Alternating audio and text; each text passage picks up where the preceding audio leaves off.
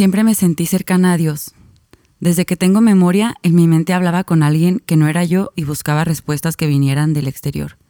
Buscaba paz. Buscaba algo real. Siempre amé la idea de conocer a alguien más allá de mí. Me fascinó desde niña lo sobrenatural y ver la vida como una experiencia mágica donde no eres lo más importante. Y con solo creer en algo, cosas suceden. Supongo que eso era parte también de salir de una realidad que yo no había escogido y que siendo niña no podía controlar. Dios, aunque siempre fue algo que se me enseñó, nunca fue algo que yo no buscara. Durante años, siendo parte de la religión católica y más adelante compartiendo las creencias evangelistas, estaba segura que Dios no solo era el elemento principal dentro de un templo, pero la fuerza que me mantenía viva y curiosa por descubrir el mundo. Puedo decir sin duda que temprano en mi vida, cuando conocí por primera vez momentos oscuros y dolorosos, fue cuando más y más necesité absorber todo lo que me fuera posible acerca de él. Me refugié en la iglesia y en los conceptos que ahí aprendí. Invertí completamente mi adolescencia y juventud. 12 años de estar fielmente, miércoles o jueves, sábados y domingos, en el templo o en el club social, como le quieran llamar. Hice de todo menos estar con bebés y niños. Pero desde disipular, lavar baños, servir comida, ir a ser discipulada, campamentos, ensayar, asistir y dirigir células y grupos de jóvenes. Hice de mis fines de semana una religión, una placentera rutina que hace meses me comencé a cuestionar. El cansancio dejó de sentirse como una carga y terminó por aplastarme. Me percaté que no podía más y que no quería vivir más así. El simple hecho de pensar en un futuro igual durante los siguientes dos, cinco o doce años me abrumó. Puedo decir que desde niña, sin saber quién era, traté de encontrar una identidad, pero al mismo tiempo fue aquí donde me fui perdiendo. A toda nuestra comunidad rota, a aquellos fragmentados que nos escuchan desde la comodidad de su casa, de su oficina, les damos la bienvenida a esta segunda temporada, el primer episodio de De Roto Roto. De Roto Roto, un espacio hecho por tres rotos y tres fragmentados que estamos aquí disfrutando este, este tiempo. Nos acompaña Nea. ¿Qué onda? Isaac. Uh, y Alonso, pasándonos bien perrón eh, y dirigiendo este mensaje a todos aquellos que en algún momento se abandonaron en la iglesia, justo como nosotros, que en algún momento, en algún tiempo en específico, sentimos que algo se perdió en esas comunidades espirituales. Bienvenidos. Y un mensaje que antes de empezar esta segunda temporada estábamos como, ¿qué vamos a hablar? ¿Qué vamos a hablar? Pero creo que, sí, creo que este mensaje es muy fresco para nosotros. Entonces, nos vamos a poner honestos. Me siento abandonado, dice Isaac. Algo, no es cierto. Lo más auténtico, desde lo más profundo, queremos abordar este tema. ¿Cierto o no es cierto que en algún punto de, como decía Nea en este, eh, en este relato que tengo que decirlo, me pareció magnífico por la sinceridad, por la autenticidad y por la... Eh, yo francamente me siento muy identificado, creo que piensas lo mismo Isaac, eh, y creo que es algo que se comparte en, las personas que pertenecen a una comunidad espiritual, creyente, religiosa, no necesariamente que sean líderes, no necesariamente que tengan mucho tiempo en esa comunidad. La verdad es que llega un momento en el que das tanto de ti que ya no sabes si se trata de ti o por qué lo estás haciendo. Y eso es peligroso, tiende a, provocar crisis. Sabemos de la situación eh, que es muy cercana a nosotros, de pastores que se han suicidado, eh, creyentes que han renunciado a su fe no tanto porque no crean o porque haya muerto la fe, sino por tanto cansancio y tanto invertir en los demás. Eh, Llega un punto en que estás en la madrugada, en tu cama, al filo de tu cama, y estás pensando si de verdad vale la pena estar haciendo todo lo que estás haciendo. Esos pensamientos de medianoche. Viendo la chancla. Sí. o también llega el punto en que estás a la medianoche pensando, no me aprendí la letra para mañana. Mañana, neta, no tengo ganas de ir a la iglesia. Mm, Quiero quedarme a descansar, pero tengo que ir porque tengo que ver a X persona que estoy discipulando, pero quedé con el pastor de no sé qué. Porque tengo que dar la imagen de que yo estoy bien, de que toda mi vida funciona bien, de que voy bien en mi matrimonio, en mi noviazgo, de que voy bien en mi familia, que voy bien en la escuela, en mi oficina, en el trabajo. Pero la verdad es que no es así. Entonces, diríamos que es normal sentir esto. Totalmente. ¿Qué, dicen ustedes? Sí, Yo, creo que, es muy normal. Aún en aquellas personas que pareciera que toda su vida va perfecta, estoy seguro que, que flaquean o, tienen alguna, alguna debilidad por ahí con el tema. Así es. Y creo que algo que es crucial en todo este tema de asistir a una iglesia y tener a veces tantas responsabilidades dentro de la iglesia es que para los que empezamos muy chicos, para los que empezamos a invertir tanto tiempo en la iglesia. Cuando Pausa ahí. ¿Cuántos, más o menos así, echando un número, cuánto tiempo eh, llevas tú, Nea, perteneciendo a una comunidad religiosa, en este caso a la iglesia cristiana? Formalmente, diría 14 años. 14 años. 14, 15 años. Isaac. Yo pues nací, nací en la iglesia, pero bueno, de alguna manera siempre es servido porque he estado con mis papás todo el tiempo, mis papás son pastores, pero sirviendo ya de lleno la alabanza cada semana, cada semana, yo diría unos siete años, siete años más o menos. Sí, el caso es similar conmigo. Eh, prácticamente nací en un hogar donde vivíamos los principios del cristianismo y por ahí de mis cinco años hasta el día de hoy.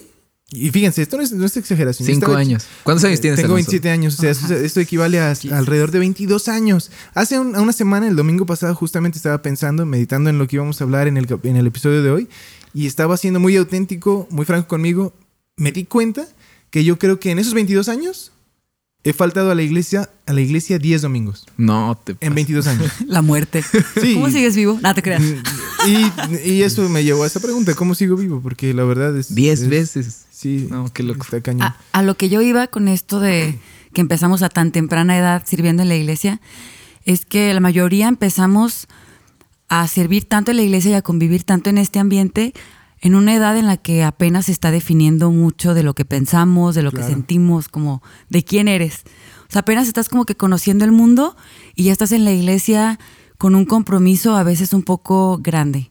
Y más para los que no me van a dejar mentir. Claro. Para los que desde el principio nos ven madera de que tú eres líder, tienes que estar y tú te ves así como, ah, neta, yo soy líder, ah, ya, sí, sí, claro, yo soy chido para esto, tengo que estar y haces la disciplina, se comienza a hacer poco a poco una carga. O sea, al principio disfrutas muchísimo ver a tus amigos de la iglesia, convivir, estar no sé qué, y de repente ya es una carga. Desde que estás en la escuelita dominical, eh, que estás, eh, están ahí llorando por ti porque pues tú eres el futuro de la iglesia. Claro, el futuro pastor.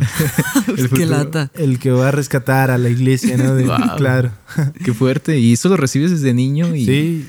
lo recibes muy fuerte. Al menos en mi caso, eh, yo desde, desde pequeño eh, ciertas personas en la iglesia a la que yo asistía eh, siempre me vieron la madera de, pastor. Y, me acuerdo que a los 11, 12 años me veían llegar a la iglesia y decían, ahí viene el pastor Alonso. Y yo, en el momento me sentía soñado, era un niño. Se siente muy bien. Sí, claro. Entonces yo, yo decía, no manches. Y yo, si ahorita te dijera, ahí viene el eh, pastor Alonso, ¿qué sentirías? No, de entrada no me gusta que me digan pastor. De entrada, así. Pero no hay ni una poquita. Ahorita ni Una poquita rayita de ego que dice, pastor porque me ven superior. Mira, quiero ser muy franco. La neta. La verdad es que al día de hoy, al día de hoy, por la fama que se ha creado en el pastorado, desde mi perspectiva, no me gusta, es un 0%, no, no me interesa, la verdad. Pero quizás si, si el pastorado fuera visto de una manera distinta, quizás sí, sí me, me gustaría, quiero ser franco. Pero esa carga que a mí me ponían, o sea, yo tenía 11, 12, 13 años y estaba entre mi grupo de amigos de la iglesia y yo me sentía con la responsabilidad de ser íntegro en todo, en, todo aspecto. O sea, no tenía ni siquiera un margen de error porque ¿dónde iba a quedar el futuro pastor de la iglesia? Exacto. ¿Cómo te iban a ver? ¿Cómo me iban a ver? También decías, chale, ¿ya cómo me va a ver esta gente si me equivoco? Ellos están siguiendo mi ejemplo, ellos me están viendo a mí, soy un modelo a seguir para estas futuras generaciones de aquí. Empiezas a cargar con las expectativas desde una edad muy temprana. De hecho, yo me acuerdo que, por ejemplo, estaba en la primaria y una compañerita nos invitaba a su fiesta, ¿no? De cumpleaños. Y decía, pues no tengo que ir porque yo tengo mis amigos de la iglesia. Claro. Y esto de alguna manera yo siempre tuve la iglesia. Mientras mis amigos buscaban relacionarse y demás, yo estaba de, yo tengo la iglesia y encontré mucho mi identidad ahí. Eh, mucho mi identidad ahí y no me dejarán mentir. Eres tan de la iglesia que ya no te debes a, las personas con las que supone que deberías de ser influencia, a las que deberías de evangelizar de alguna manera. Entonces... Claro, te, te, te, encierras. Te, aíslas. Te aíslas, exacto, en un lugar seguro. Poco a poco empieza a perder esa relevancia y donde se necesita, eh, empieza a ser olvidado. Así es. Claro. Y aparte también es como te comienzas a sentir indispensable dentro de la iglesia. Ya comienza a ser un, para que esto funcione, yo tengo que tengo estar. que hacerlo, claro. O sea, en serio llega un punto en que dices, no manches, es que no hay a quien dejárselo. Y ahí dejas de disfrutar. Si no lo hago yo, no hay quien lo haga. Por favor, no te engañes. Exacto. y puede ser en dos, de dos maneras. Es como, eh, sin, yo soy el que lo sé hacer, nada más yo. Y si yo no lo hago, pues no va a funcionar. O en, el, en un caso, peor aún, que es, yo soy el único con la con la interesa espiritual y la interesa moral suficiente para hacerlo. Alguien más no podría. Alguien más no puede. Y eso lo veo yo mucho en el liderazgo. Es como los pastores, los líderes, como ven eso y no, es que él todavía no, está. Él no puede. Y, se nos olvida que a muchos nos tocó entrarle a esa parte tan delicada cuando todavía no estábamos listos. Sí. Y creo que justo como en el, el tema de este podcast, que es me abandoné en la iglesia, nos sentimos a veces tan necesarios que, o sea, en serio, yo llegué en un punto que estaba de disipulando no sé a cuántas niñas, a cuántos jóvenes, lo que sea. Me acuerdo que yo todavía ni siquiera me casaba y yo estaba disipulando a una mujer casada. ¿Qué es eso? Cañón. O sea, en buen plan. Yo disipulaba a una mujer casada. Ah, pues algo nuevo aprendieron. Entonces era como, yo soy la madre Teresa de Calcuta o qué rollo, Andrea la Salvadora. Me acuerdo que de burla en uno de mis trabajos, una de mis jefas decía, es que Andrea es cristiana si ella ora, Dios sí la escucha. Entonces de repente llegaban y Santa Andrea ruega por nosotros. Un clásico, ¿no? Tú que estás más cerca de Dios. sí, a ti sí que te escucha. Pero a lo que voy es que tenemos toda esta carga de, este, Nea, te vamos a asignar a tantas personas, Alonso, tantas personas, tú hazte responsable, no sé qué, no sé qué.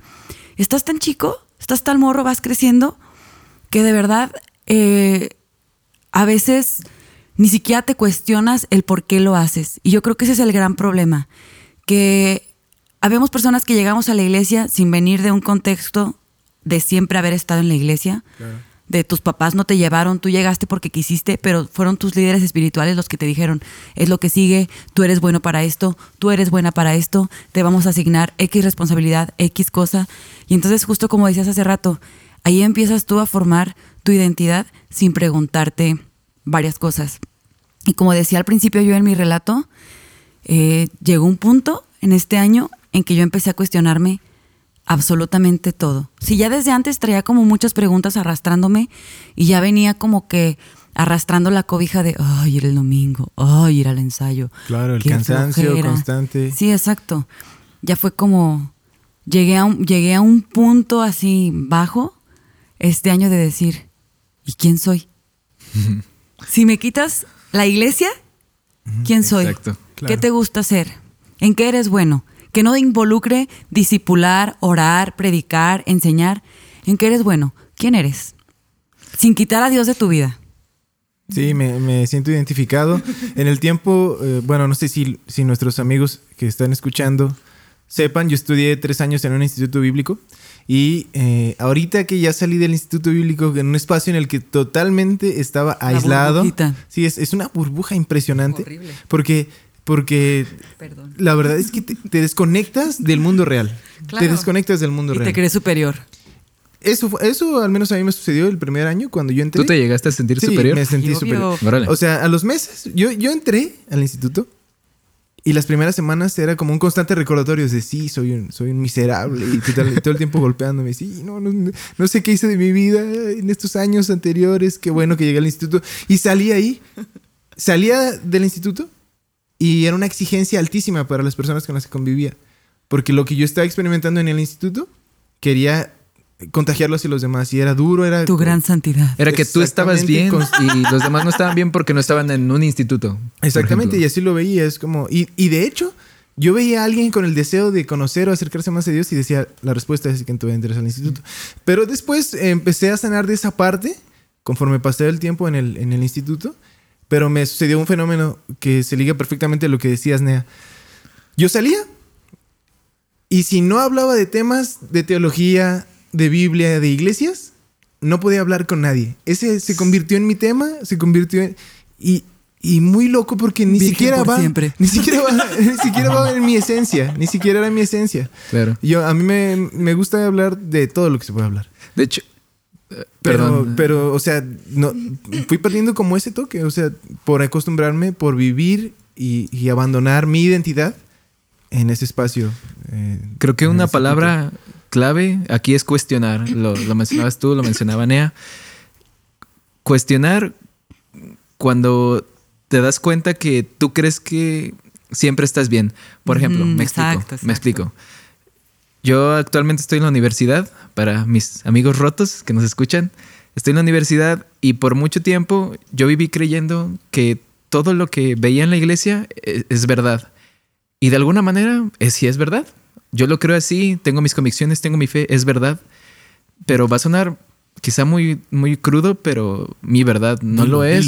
Mi verdad no lo es para la persona con la que estoy estudiando, por ejemplo. Tu verdad no es la verdad. Punto. Mi verdad no es la verdad. Así es. Es cierto. Y eso me costó tanto entender porque yo estaba en la secundaria, en la prepa y decía, yo voy a la iglesia y obviamente todas estas personas están mal. Perdidas. Lo que están creyendo, lo que están creyendo está mal. Entonces, ahora que llegas y, y te topas con pared, de que la gente empieza hasta a ofender en lo que tú crees y más actualmente en las luchas sociales, dices, rayos, eh, no estoy tan bien. Entonces cuando cuestionas eso, te das cuenta que, ¿qué onda con las tradiciones? ¿Qué onda con mi religión? Ya lo puedes llamar religión, ¿no? Ya. Eso es un arte. nuestra religión. Nuestra religión. Es un arte, porque la verdad está. Si la vemos como, como un objeto, la verdad está ahí. Y no importa cuánto tú puedas cuestionarla, si la verdad es verdad, nada de lo que tú pienses de ella va a, ser, va a alterarla o va a modificarla. Entonces, ¿por qué nos da miedo cuestionarla? ¿Por qué nos da miedo cuestionar? Y ese eh, es, creo que es un punto muy importante en el diario vivir, en una espiritualidad auténtica. Tener la suficiente fuerza espiritual y mental para atreverte a cuestionar las cosas. Porque si es verdad, entonces no, se van a ver alteradas. Y tan siquiera es algo que que ha sido como muy vivencial en mi experiencia.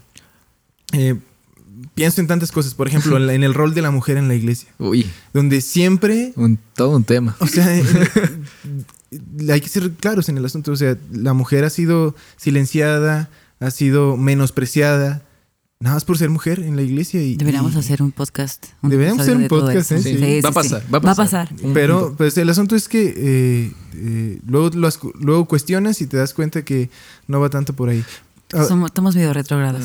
Si aterrizamos un poco el punto, diríamos, bueno, yo si pudiera lanzarles un consejo a los que nos escuchan es, si te estás cuestionando algo, Bien. Bien. bien. Bien, bien, bien, Es un buen primer paso. Muy bien. Pero no pares. No pares. No, te rindes ahí.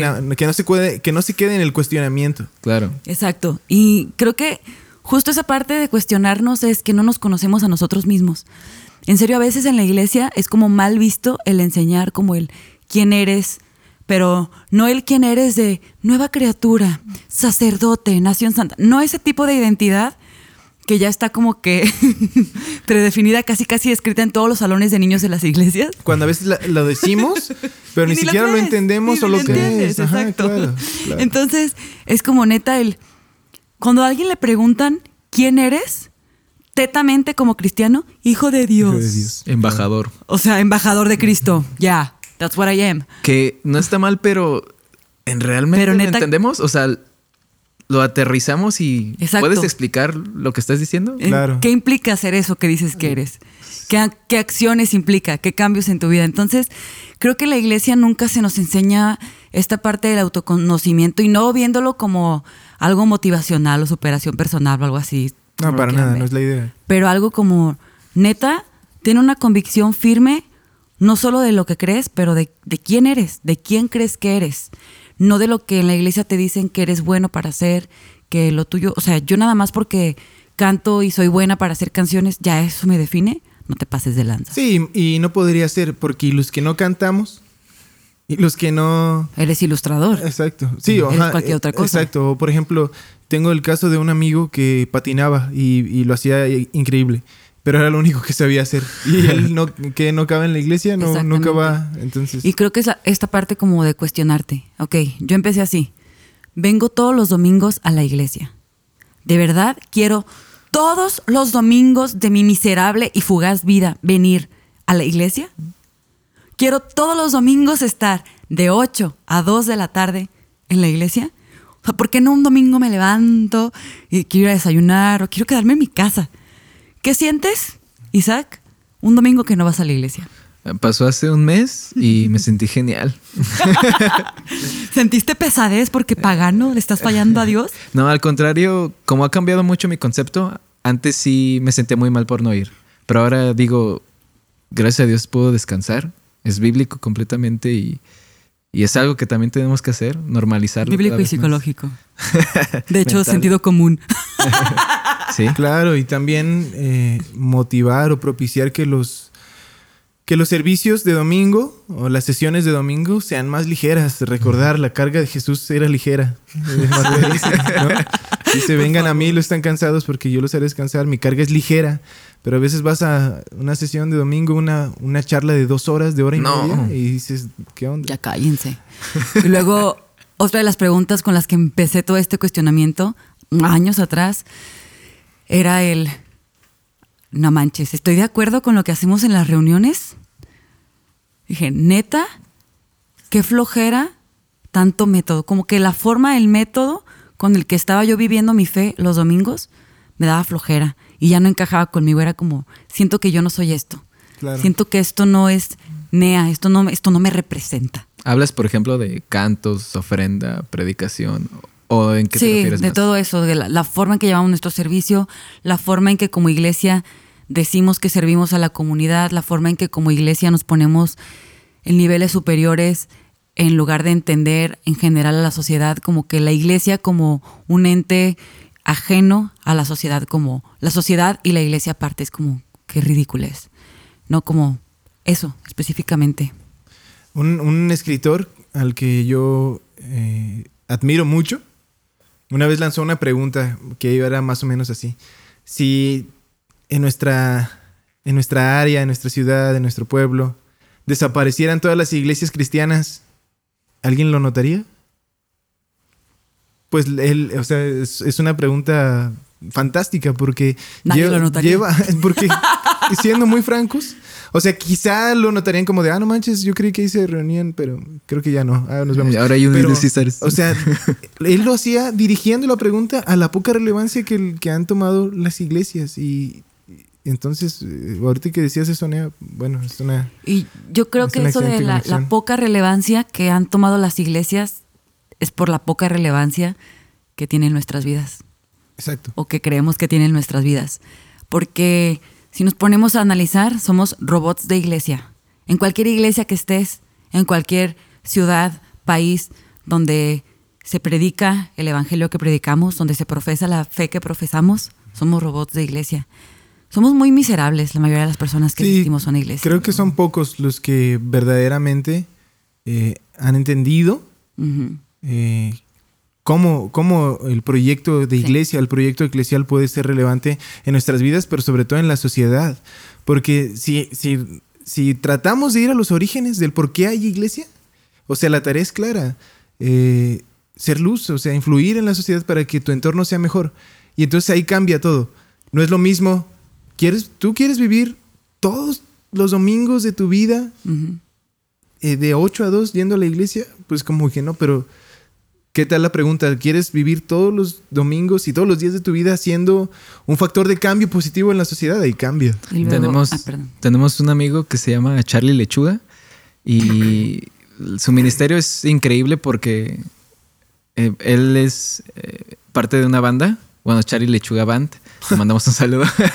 Más bien él es la banda.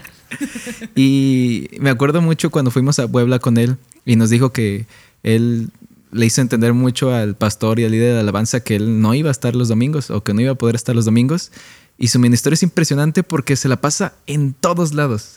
En todos lados, siendo eh, iglesia, haciendo iglesia. Y su testimonio es impresionante y su misma vida funciona como un recurso para llevar a las personas a Dios. Y no está en la iglesia todos los domingos. Esa es la verdad. Y eso de, eso de se la pasa en todos lados es no se la pasa visitando otras iglesias a dar conciertos de su música, sino visitando reclusorios, eh, orfanatos, la calle. O sea, él mismo organiza eventos evangelísticos, es la palabra. Sí, sí. Y ahorita que decías, Alonso, de ser luz, esa fue otra de las preguntas que yo me hice. ¿Cómo puedo ser luz en la sociedad cuando neta, ustedes tal vez no saben, pero dentro de mí hay mucha obscuridad que todavía ni siquiera he logrado sanar? Esa fue una de las preguntas como en los momentos más bajos este año. Así de, neta, Nea, vas a hacer luz dentro o fuera. O sea, llegó un punto en que dije, esta morra que está cantando al frente de quien sea que esté cantando, las personas que sean, dice, ¿cómo? Como que estás cantando una cosa, declarando una cosa, pero sintiendo de ti mismo otra. Eso es una lucha muy fea. Sí, tenemos ese chip implantado de que como hijos de Dios, como creyentes, superiores. Como decías Isaac, como embajadores. Necesitamos ir allá afuera y dar como esa apariencia de, mírame, moralmente yo soy superior a ti, mírame, mi familia, todo, todo en mi vida marcha a la perfección porque yo estoy en la verdad y pues mírate a ti. ¿No? Tú no estás en la verdad. Y es una carga muy manchada. es, algo que entiendo, la verdad.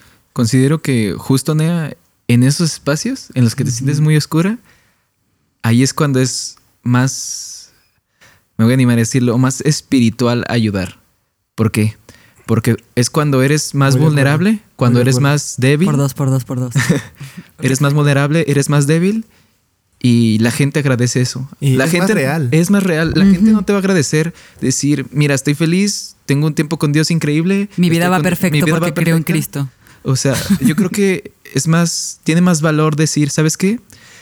Estoy pasando por un momento terrible, pero me aferro me aferro a, Dios y sé que incluso en esta situación puedo, puedo estar bien, pero ¿sabes qué? Incluso así me mantengo, aquí estoy, no estoy bien. ¿Cuántas veces escuchamos eso?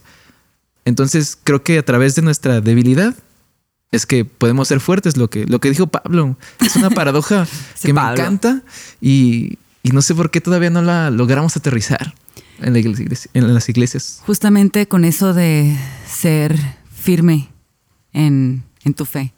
O sea, es como estoy pasando por este momento súper oscuro, pero mi fe y mi convicción siguen, siguen estando en, en Jesús, en Cristo, en Dios, pero no en los métodos. Y es muy interesante porque así en estos momentos donde estás de que perdido, porque no hay otra palabra, estás perdido porque todo lo que habías creído durante 14 años, 7 años, 25 años, 22 años, todo lo que habías creído durante años, todo lo que había sido la base, el fundamento de tu vida, de lo que construiste para ti, para tu futuro, tu presente, tus sueños, de repente te lo cuestionas y imagínenselo así. Un el jueguito esto el Jenga, que lo tienes ya la torrecita armada y que las estás y tiras todas las piezas. ¡Oso! ¿Por, dónde voy a empezar? Fue así, pero como dices Isaac, o sea, sí agradezco eh, como esta racha oscura, fea, porque me permitió acercarme a otras personas diferentes, o sea, incluso de acercarme y, ser muy sincera, de decirles, mi fe está aquí, pero todo lo que estoy haciendo no creo que tenga sentido. Ir a la iglesia, hacer esto, y ya no, nada me está sabiendo igual. Y es como este punto crucial en tu vida en donde tienes que decidir, ¿quieres vivir así siempre o vas a tomar una decisión para hacer un cambio. ¿Quieres vivir guardando las apariencias? ¿Quieres vivir eh, hablando, enseñando algo que ni siquiera crees completamente? O, dar un paso, yo le llamo un salto de fe a la autenticidad, a, verdaderamente ser humanos, ¿no? Eh, vivir, vivir esa humanidad. Fíjense, eh, también recuerdo a un escritor que decía que normalmente vemos a Jesús como Dios, pero si nos apegamos más al escrito bíblico, e, es Dios definitivamente, pero es humano. Y también como se habla tanto de su deidad, también eh, Juan nos dice que quien no crea en la humanidad de Jesús o quien niegue la humanidad de Jesús, ese es eh, enemigo de, lo que creemos. Entonces Jesús mismo vivió esa humanidad, constantemente estaba cansado. Eh, en, un tiempo donde las mujeres eran silenciadas y reprimidas, mujeres sostenían, le sostenían económicamente. Eh, él era un tipo auténtico y humano y se nos ha olvidado. Ahora, yo quiero lanzar una pregunta, aquí hablando de, de ese abandono. Si pudiéramos brevemente, en una anécdota o en una palabra o en un principio, platicar, díganme, ¿qué es lo que más abandonaron en la iglesia? Uy, Basnea. Tu primero. Se vale tiempo, se vale se valen nombres, se vale. ¿Qué parte de ti abandonaste con más dureza en la iglesia? Anea. Me ganó. Anea se refiere a, a ella misma. Aquí, sacó su juguito de chale. juguito de chale. Aquí ya. No lo puedo creer. Muy bien. Ahí está para, los que, para los que, dudan de, de, si este espacio verdaderamente es roto. O sea, ahí está. Muy bien. Yo diría que hablaba de la identidad. Yo también. Sí. Eh, me abandoné. ¿Quieres llorar tú también? No, no, yo estoy bien, obvio. y es, es duro cuando te cuestionas tanto que llegas a un punto a, de preguntarte esta cuestión elemental de la filosofía de quién soy y no sabes qué te gusta, no sabes cuáles son tus convicciones, no sabes... Eh, yo por mucho tiempo creí en las convicciones de mi papá, de mi mamá, por ejemplo, y tratar de construir las mías me ha costado, no como no tienen idea. Sí, ese proceso de independencia. De independencia. Espiritual en este caso. Exactamente. Y pues me ha costado también discusiones con ellos, dudas, todo el tiempo. Eh, eso por un lado. ¿Qué, qué rol han jugado las dudas eh, en tu vida espiritual? De crecimiento completamente. Yo también pienso que las dudas... Crecimiento. ¿Qué, sería, qué seríamos sin las dudas? Nada. Si, Si, no, si, no dejas, si no dejas que las dudas lleguen a ti y, te invadan, y tienes dos opciones, ah, llenarte de dudas y no hacer nada al respecto, o dejar que las dudas te conduzcan a buscar respuestas. Y ahí es donde encuentras las respuestas más auténticas. Exacto. Disculpa, te interrumpí. No te preocupes. Y por segundo, diría que a mis amigos, eh, hablando de fuera de la iglesia, cuando tenía que ir por ellos, los abandoné. Tenía que ir por ellos, era mi trabajo, ir por ellos y justo a ellos son los que abandoné. Y los que ahorita, por ejemplo, no me hablan o, o no, no se quieren acercar porque es que es cristiano y si no hablas de Biblia, no, no está chido si no hablas de Dios, mm, eh, no está padre. Entonces, si no cabe la religión en una conversación con Isaac, eh, no es una conversación, entonces mejor, mejor no, me la acerco. Entonces, está gachísimo. Está gacho. Está muy gacho.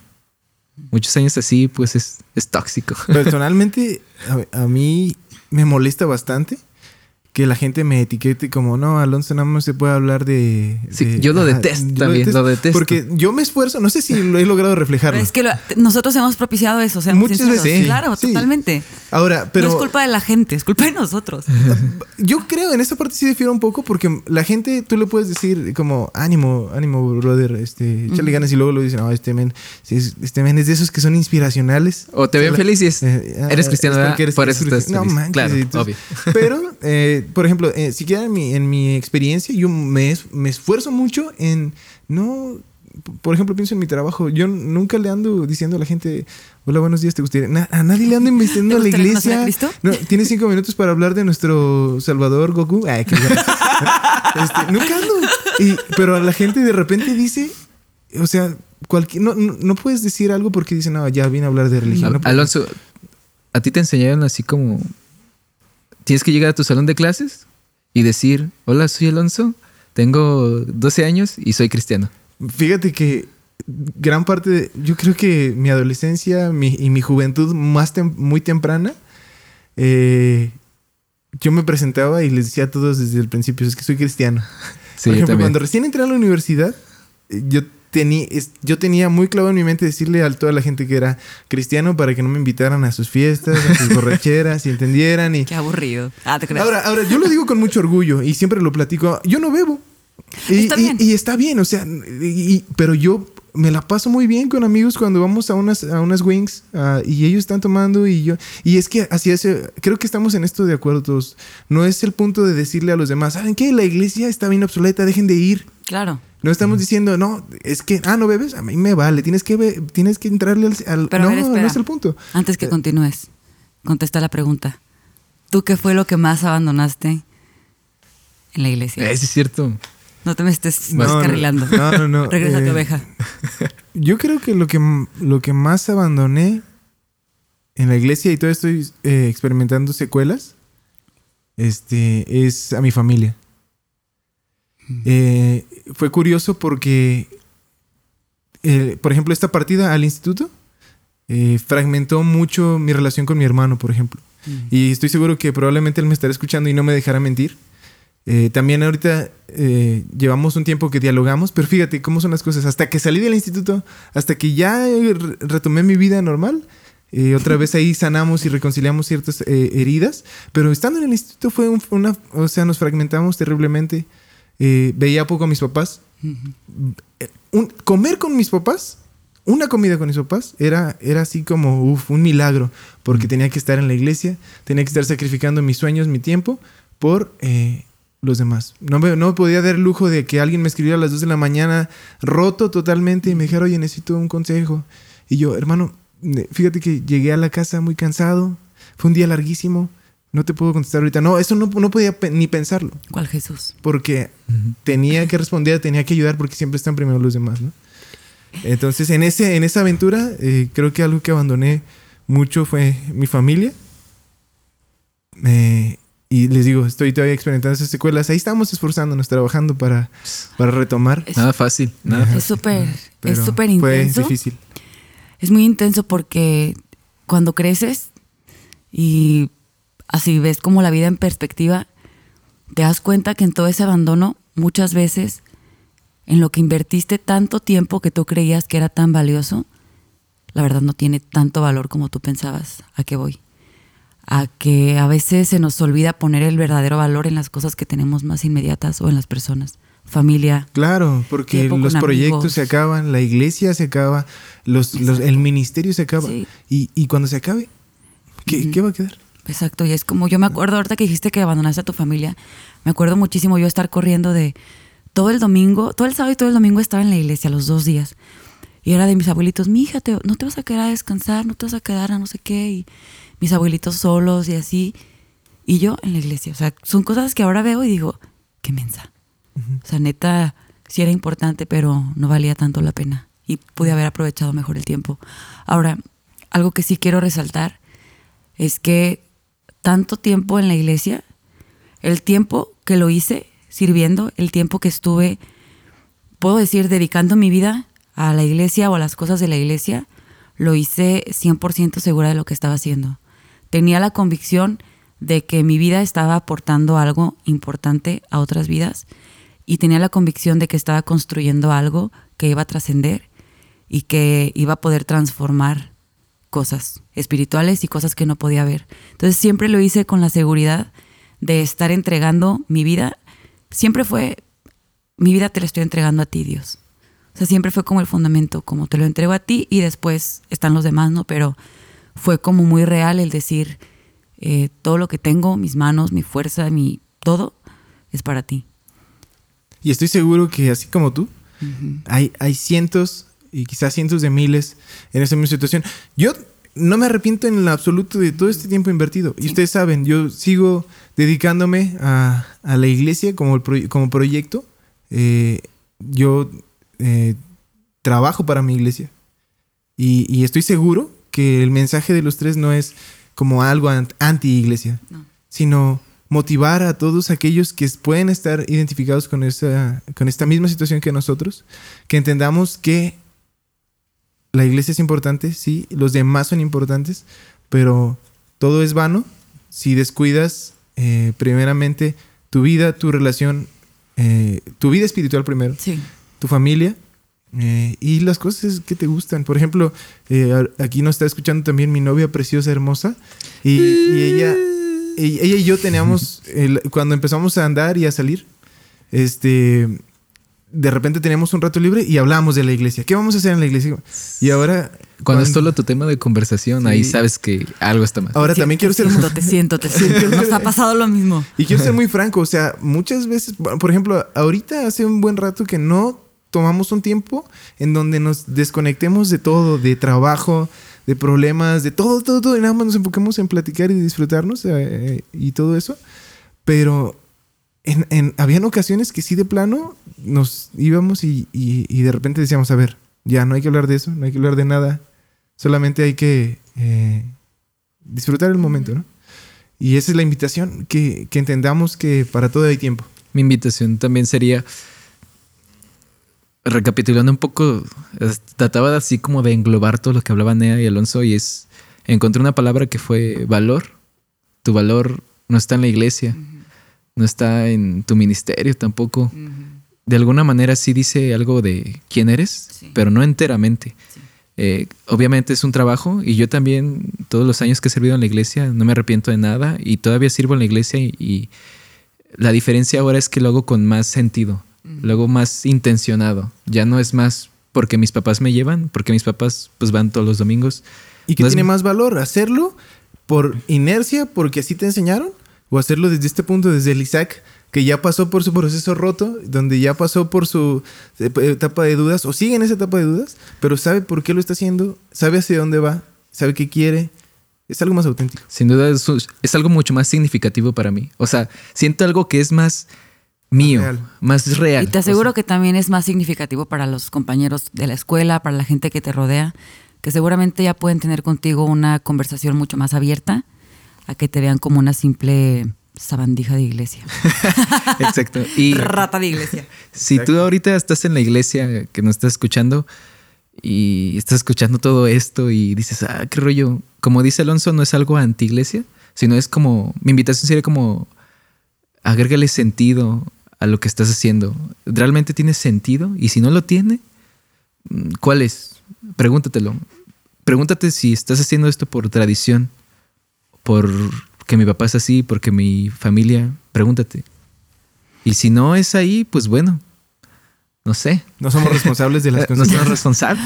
no, y definitivamente les puedo compartir.